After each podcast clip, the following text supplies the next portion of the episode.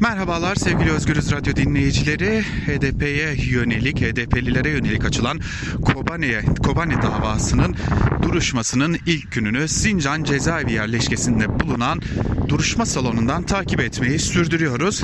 Tabi bu sürece nasıl gelindi aslında biraz buna bakmak lazım. IŞİD'in özellikle Kobane'ye yönelik ağır saldırısı sonrası HDP'nin çağrısıyla birlikte eylemler düzenlenmeye başlanmıştı. Tabi 7 Ekim tarihinde ise Cumhurbaşkanı Recep Tayyip Erdoğan'ın Kobane düştü düşüyor açıklamasının hemen ardından da e, eylemlere şiddet bulaşmıştı ve çok sayıda kişi hem yaralanmış hem hayatını kaybetmişti. Aradan geçen 6 yıldan sonra HDP'nin çağrısının bu konuda bir suç teşkil ettiğini ve bir ayaklanma çağrısı olduğuna dair bir iddianame hazırlandı. 108 siyasetçi hakkında hazırlanan iddianamede e, hem 38 herkes müebbet hapis talebi bulunuyor hem de buna ek olarak tüm HDP'li siyasetçilerin binlerce yıl cezalandırılması isteniyor. Hazırlanan iddianame Ankara'da kabul edilmiş ve yargılama başlamıştı. Yargılamanın ilk duruşması Sincan Cezaevi yerleşkesinde bulunan duruşma salonunda gerçekleştiriliyor. Tabi bu duruşma salonunu nereden biliyoruz? 15 Temmuz darbe girişimi ardından gözaltına alınan ve tutuklanan askerler başta olmak üzere birçok isminde burada yargılandığını ve burada çeşitli hapis cezalarına çarptırıldığını biliyoruz. Bugün gerçekleşecek olan daha doğrusu gerçekleşen duruşma öncesi başta HDP olmak üzere çeşitli siyasi partilerden Cumhuriyet Halk Partisi, Türkiye İşçi Partisi gibi siyasi partileri, milletvekilleri ve temsilcileri cezaevi yerleşkesindeydi. Öte yandan sivil toplum kuruluşlarının temsilcileri de burada bulunuyordu. Buna ek olarak e, yine binden fazla avukat HDP'lileri savunmak üzere duruşma salonuna gelmişti. Öte yandan müşteki avukatları ve müşteki yakınları da yine duruşma salonunun çevresinde ve duruşma salonu içerisinde yer alıyordu. Yargılamaya geçilmeden önce hemen e, öncesinde yapılmak istenen basın açıklamasına HDP'liler tarafından yapılmak istenen basın açıklamasına izin verilmedi. Burada konuşmak isteyen HDP eş genel başkanı Mithat Sancar'ın açıklaması sık sık polis anonsları ile kesildi. HDP'liler ile e, po, e, gazeteciler arasına polisler tarafından özellikle kalkanlarla bir duvar örüldü ve e, çift katlık e, çift kat haline getirilen kalkanlarla hem görüntü hem de ses kaydı yapılması engellendi. Burada kalkanların ortasına alınarak açıklama yapan HDP eş genel başkanı Mithat Sancar ortaya çıkan görüntülere tepki gösterdi ve bunun yaşananların bir yargılanma olmadığını aksine HDP'nin e, cezalandırılması için iktidar tarafından e, verilen bir talimat olduğunu savundu. Hemen ardından da açıklamanın hemen ardından da duruşma salonuna geçildi ve yargılama süreci başladı.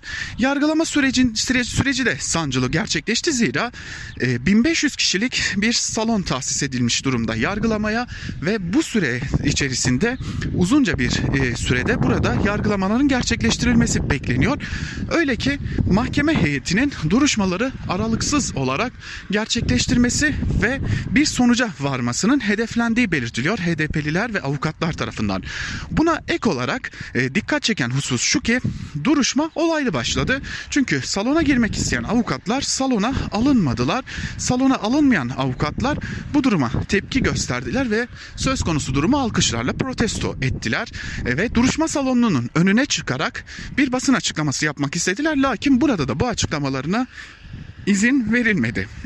Ve bir diğer yandan Diyarbakır eski baro başkanı da olan avukat Mehmet Emin Aktar biz görevimizi yapmak için buradayız arkadaşlarımızın duruşma salonuna alınmasını istiyoruz dedi ve hemen ardından da savunma susmadı susmayacak sloganları atıldı. Öte yandan yargılama devam ederken de içeride avukatlarının içeri alınmamasını protesto eden HDP'liler mahkeme heyetinin kimlik tespit sorularına cevap vermedi ve ceza muhakemeleri kanununun usullerini hatırlatarak olarak yapılan yargılamanın usulen hatalı olduğunu dile getirdiler ve eski HDP eş genel başkanı Selahattin Demirtaş da bir avukat olarak bu durumu dile getirdikten sonra mahkeme başkanı ile aralarında kısa bir tartışma yaşandı. Mahkemeye Segbis yoluyla Edirne Fethi Kapalı Cezaevinden bağlanan Demirtaş'ın hemen e, mikrofonu kapatıldı ve sözleri yarıda kaldı. Arada ilerleyen saatlerde ise e, yeniden hem mahkeme heyeti hem de avukatlar arasında gerçekleşen e, görüşmeler sonucu mahkeme heyetinin başkanı kapı açık isteyen avukatlar içeri girebilir dediler ve dışarıda bulunan avukatlar da böylelikle içeri girdiler. Peki HDP'liler bu yargılamayı nasıl değerlendiriyorlar? Örneğin HDP'li milletvekilleri bu yargılamanın bir yargılama olmadığını ve ağırlıklı olarak burada talimatla işleyen bir yargının olduğunu ve buradan HDP'nin seçimler öncesi saf dışı bırakılması için bir planlama yapıldığını savunuyorlar ve burada yapılanın bir yargılama olmadığını söylüyorlar. Tip milletvekili Ahmet Şık ise yaptığı açıklamada burada hukukun heysinden bile bahsetmek mümkün değildir. Her geçen gün dibin dibini görmeye devam ediyoruz değerlendirmesinde bulundu. Öte yandan duruşmayı Avrupa'dan gelen heyetler de takip ediyor. Duruşmaya saat 2'de verilen aranın ardından e, Avrupa'dan gelen heyetler duruşma salonundan ayrılmadılar. Zira yeniden salona girme konusunda endişe taşıdıkları tahmin ediliyordu. Bu arada HDP'lilerin açıklamasına izin verilmezken mahkeme salonu önünde bozkurt işaretleri yaparak kahrolsun PKK ve terörist Selahattin sloganları atan grupların açıklamalarına ise polis herhangi bir şekilde müdahalede bulunmadı ve e, AKP'li oldukları belirtilen grupların yap, yaptıkları açıklamalar sonrası da ki bir kısmı yeniden duruşma salonuna geçerken bir kısmı da cezaevi yerleşkesinden ayrıldılar. Şu an itibariyle yargılama devam ediyor. Ankara Sincan cezaevi yerleşkesi önünde yargılama devam ediyor. Yargılamanın bütün bir hafta boyunca devam etmesi ve artık iddianamenin okunmasının başlanması bekleniyor.